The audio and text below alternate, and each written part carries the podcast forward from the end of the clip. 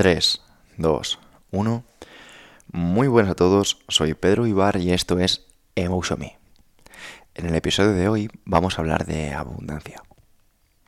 Y para ello quiero introducirte a Mike Tyson. Muchos conocerán a Mike Tyson por ser uno de los boxeadores más famosos de todos los tiempos. Esta persona fue el boxeador en ganar el título de campeón de los pesos pesados más joven en toda la historia del boxeo. Esta persona ha sido uno de los boxeadores mejores pagados de todos los tiempos. En algunos de sus mejores momentos fue capaz de recaudar 30 millones de dólares por combate. En esos tiempos estamos hablando de que no tiene nada que envidiar a lo que ganan a día de hoy los mejores deportistas. Y sin embargo, esta persona, cuando le preguntan cuáles fueron los mejores años de su vida, dijo que los tres que pasó en prisión. Mac Tyson ha hecho referencia a que los mejores años de su vida fueron no en los que estaba rodeado de mujeres, rodeado de aduladores, rodeado de periodistas y rodeado de cámaras y prestigio, sino en los que descubrió lo que es la paz interior. Descubrió a estar sereno. Descubrió el arte de no necesitar. Hemos crecido todos creyendo que la abundancia es algo que se consigue, es algo que se busca en el exterior. Y sencillamente he querido hacer esta introducción para que, una vez más, reflejemos que no es tanto el que más tiene, sino el que menos necesita. Para ello, vamos a desarrollar una serie de principios que se caracterizan en una mente de abundancia, en una mentalidad de abundancia.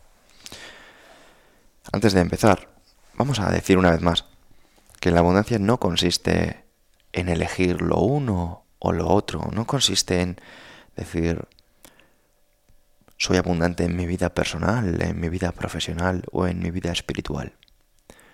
Una persona es abundante porque no necesita entrar en el juicio de la mente, no se centra en lo que le falta, se ve a sí mismo como un todo. Sí que es cierto y debemos destacar que la sociedad fomenta el victimismo, pero este aleja la abundancia. Y sí que es cierto que a corto plazo ese victimismo genera atención y genera que las personas estén pendientes de nosotros. Sin embargo, una vez más, esto nos va a alejar de la abundancia.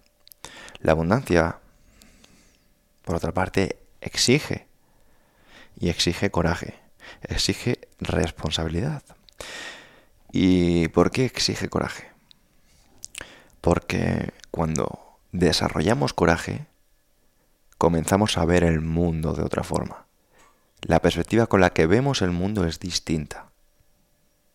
El mundo ya no nos daña. El mundo nos reta y vemos posibilidades y oportunidades donde antes veíamos dolor.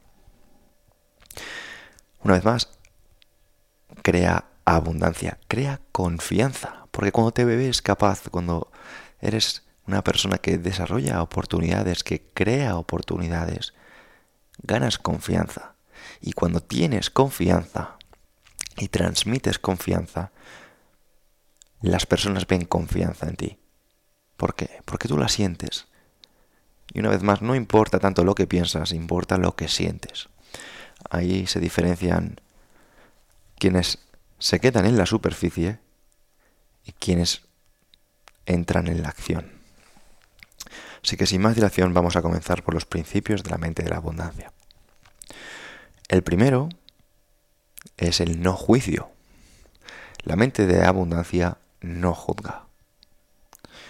Esto, una vez más, lo podemos hilar con los estoicos y la disciplina del juicio. Evitar que sea nuestra mente de simio la que pretenda hacer un juicio de valor acerca de lo que sucede. Como dirían el filósofo Pierre Hadot, desarrollado a libros como La Ciudadela Interior o Manual de Vida, nosotros vemos la realidad a través de la fantasía, que son las representaciones, y generamos crisis, que son los juicios. Y para ello tengo una cita de Epícteto que creo que nos va a dar un poco de visión para entender cómo eliminar ese juicio. Cuando un cuervo, perdona, cuando un cuerpo volante haga graznidos de mal agüero, no te dejes arrastrar por esa representación. Mejor establece enseguida la distinción dentro de ti y di, ninguna de estas señales va dirigida a mí, sino a este pobre cuerpo mío o a mis escasas posesiones. Cuán pequeña reputación para mí todas las señales son favorables si así lo quiero, porque sea cual sea el desenlace, depende de mí sacar beneficio de ello.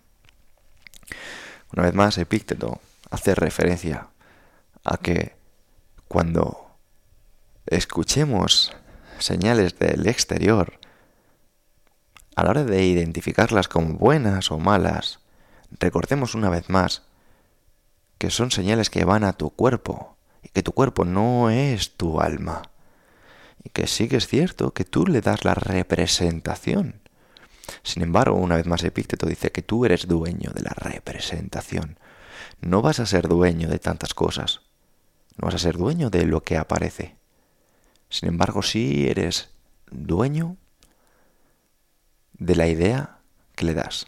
Marco Aurelio también decía, suprime la opinión y suprimirás el se me ha herido. Suprime el se me ha herido y suprimirás la herida. Segundo punto. Agradecer. La orquestación universal dispone de todo desde su sabiduría. Por tanto, una vez más, no caigamos a la hora de no entender las cosas por nuestra mente de simio, esta mente reducida, que en muchas ocasiones pretende darle representaciones e ideas que muchas veces no nos favorecen, pero no nos favorecen en la mayoría de veces por esa vaguedad en el pensamiento, por esa falta de entrenamiento y son las mentes avanzadas, las mentes que hacen el esfuerzo de trabajarse, quienes son capaces de desarrollar esas oportunidades. Porque tú mismo, querido oyente, estoy convencido de que ahora, con el entrenamiento que llevarás, ves posibilidades donde antes no las veías. Y esto lo hemos experimentado todos. Lo que antes era un problema, se ha convertido en una oportunidad. Y como diría Marco Aurelio, el impedimento a la acción avanza a la acción. Lo que permanece en el camino se convierte en el camino. Una vez más, otro ejemplo de abundancia. Otro ejemplo de representar de forma abundante la realidad.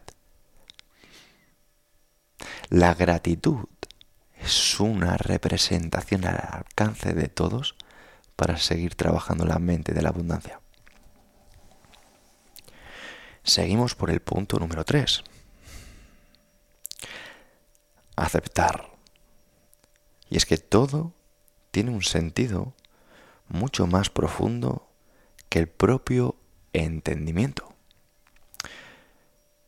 La aceptación, según el, doctor David Hawkins, es una de las escalas más elevadas que se puede alcanzar a nivel energético. Y para quien todavía dude de las energías, que se pregunte por qué es capaz de ver a través de una pantalla que no lleva cables este mismo vídeo. ¿Por qué es capaz de comunicarse con personas que están a miles de kilómetros sin esos cables que lo unan? Evidentemente porque hay algo mucho más grande y es la energía. Por tanto, igual que el coraje nos permite ver posibilidades, aunque sean desafíos, la aceptación nos hace ver que todo lo que ocurre ocurre con razón y que esa razón forma parte de un plan mucho más grande que nosotros. Y que cuando no vemos las cosas así es porque nos faltan las cosas, es la escasez. Y que una vez más podemos recurrir a lo que sí que tenemos y no a lo que nos falta. Punto número 4. Servir. Solo quien tiene puede dar. Y servir desde la libertad de escoger voluntariamente es el mayor acto de amor, tanto hacia nosotros como hacia la persona a la que se lo damos.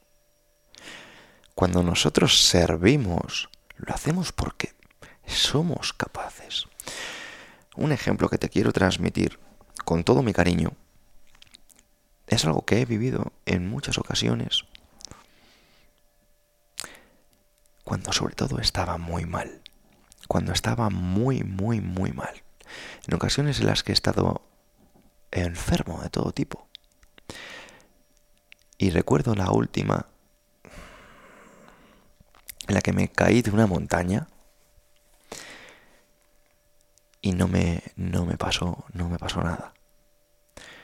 Y lo que pensé es, soy un siervo de, de Dios, soy un siervo de la energía, soy un siervo del universo y estoy aquí para servir. Y cuando me pongo a hacer cosas por alguien, lo hago desde ese punto. Sé que en ocasiones esto es esto realmente es un n igual a 1. Lo que quiero transmitirte es que personalmente yo le he pedido a, a, la vida cuando he estado mal, por ejemplo cuando he estado enfermo en cama, ojalá no estar aquí, haría lo que fuera por no estar aquí. Y, y cuando a veces estamos viviendo situaciones que nos incomodan, situaciones que nos dañan, situaciones que nos hacen sentir mal. Recuerda esos momentos en los que estabas en la cama pidiendo la situación que estás viviendo ahora. Recuerda esos momentos en los que estabas muy malito y lo único que pedías era tener la oportunidad de de moverte, de exponerte. Recuerda cuando has tenido ese mal de amor, que tú lo que pediste en algún momento era el entendimiento que encontraste con esa persona y que todo lo que te está dando ese dolor es una muestra de abundancia en los momentos en los que no tenías eso. A mí personalmente me es un poco lo que me ha hecho darle sentido al servir, darle sentido a, a todas las cosas que suceden, que realmente son respuestas de ruegos y rezos en otros momentos. Con esto pasamos al punto 5, no menos importante y uno de mis favoritos, y probablemente también de los tuyos, y es entrenar. No puede ser mejor sin entrenar. Y esto no es algo físico ni algo mental, porque todo es entrenable. Podemos entrenar cualquier cosa. Podemos entrenar nuestra manera de llegar a los demás, podemos entrenar nuestra disciplina en la mesa, podemos entrenar nuestro equilibrio en unas barras y podemos entrenar nuestra paciencia. Cuando vemos todo como un entrenamiento y ves la posibilidad de que ese reto forme parte de tu vida de una forma voluntaria, empiezas a darte cuenta de las posibilidades que empiezan a, llegar y a desarrollarse de forma constante. Cuando alguien te decepciona, puedes verlo desde la escasez, desde la decepción, o puedes verlo desde la abundancia de la oportunidad de medirte como persona. cuando no llegas a ciertos requerimientos materiales, puedes ver la suficiencia que encuentres en ti mismo para llegar a eso. Y esto no es algo que vayas a conseguir sencillamente escuchando este podcast. Esto va a ser sencillamente un empujoncito más. Lo vas a conseguir practicándolo en cada detalle, en cada detalle, en cada detalle que tú mismo decidas ver, con la voluntad del que quiere progresar.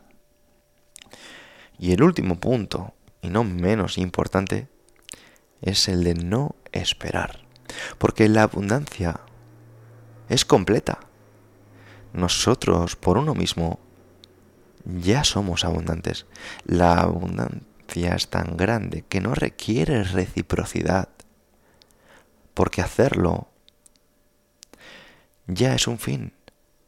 No necesita, no requiere y no espera. Como decía Séneca, la recompensa de una buena acción es hacerla. Esos momentos en los que estabas tan mal y los momentos en los que puedes hacer cosas buenas son esos regalos. Porque si puedes hacer cosas buenas, es que estás bien. Porque no puedes hacer cosas buenas si no estás bien. Por tanto, entiende que hacer el bien es abundancia. Es un regalo que haces y te hace la vida. No esperes. Haz. Eres abundante si tienes la voluntad. Y la voluntad es algo inherente en cada ser humano de la misma manera que nadares a los peces y volares a las aves. La razón y escoger la voluntad es inherente al ser humano.